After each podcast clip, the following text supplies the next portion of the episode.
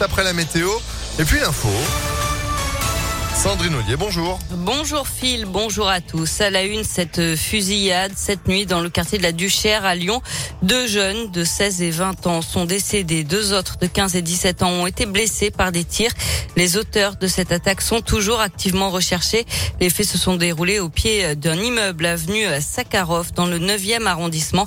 Léa Dupérin s'est rendue sur place. Les habitants de l'immeuble n'ont pas forcément tout vu de ce qu'il s'est passé hier soir, mais tous ont entendu les tirs des rafales sans interruption, raconte l'un d'eux qui préfère garder l'anonymat. Moi, j'étais en train de dormir, moi et ma femme, donc on a entendu le, bruit. Après, on s'est réveillé. Les vieilles dames là-bas, ils pleuraient et tout. Là, c'était des, des balles Kalachnikov. Enfin, D'où ça vient, on ne sait pas. Ce matin, une agence de nettoyage était sur place. Visiblement, la fusillade a continué à l'intérieur de la résidence où des marques de sang étaient encore apparentes.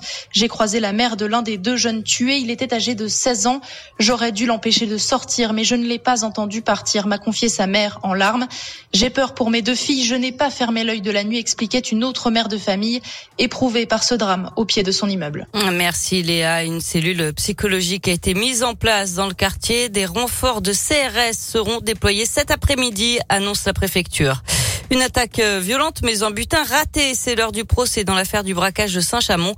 Huit hommes âgés de 26 à 64 ans comparaissent à partir d'aujourd'hui devant la cour d'assises de Lyon. Ils sont accusés d'avoir participé à l'attaque d'un fourgon blindé en septembre 2017 devant la caisse d'épargne. Mais les convoyeurs de fonds avaient réussi à prendre la fuite malgré les tirs des assaillants. Un impact de balle avait même été retrouvé euh, sur la fenêtre d'une école primaire. Le verdict est attendu le 24 juin en fin de semaine prochaine.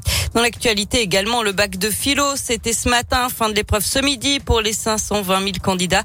Alors les sujets ce matin, les pratiques artistiques transforment-elles le monde ou encore revient-il à l'État de décider de ce qui est juste? Après, il leur restera encore le grand oral. Ils ont déjà passé les épreuves de spécialité en mai dernier. Résultats du bac, les résultats du bac seront publiés le 5 juillet. Et puis une bonne nouvelle, les horaires d'ouverture des parcs de la ville de Lyon sont élargis pour faire face à la vague de chaleur que nous subissons en ce moment. Les parcs de la Tête d'Or, Blandan et Gerland sont désormais ouverts de 6 heures du matin à 23 heures le soir. Dans le même temps, plusieurs fontaines publiques ont été remises en eau pour permettre de rafraîchir un peu l'atmosphère. Et puis, on vous le rappelle, 300 bornes fontaines existent aussi pour se désaltérer. Un anniversaire dans l'actualité sportive. Jean-Michel Aulas fête ses 35 ans en tant que président de l'OL. Son bilan est plus que flatteur. 71 trophées, près de 400 matchs européens et la création d'un centre de formation parmi les mieux classés en Europe.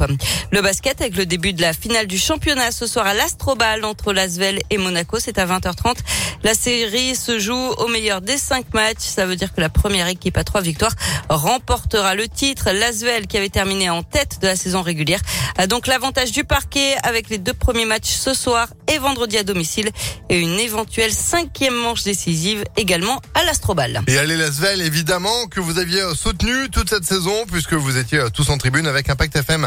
Merci Sandrine. L'info continue dès 16h à tout moment sur impactfm.fr et puis vous de retour demain matin à 6h30. À demain, très bon après-midi. Allez, un après-midi, euh, comment dire, perturbé.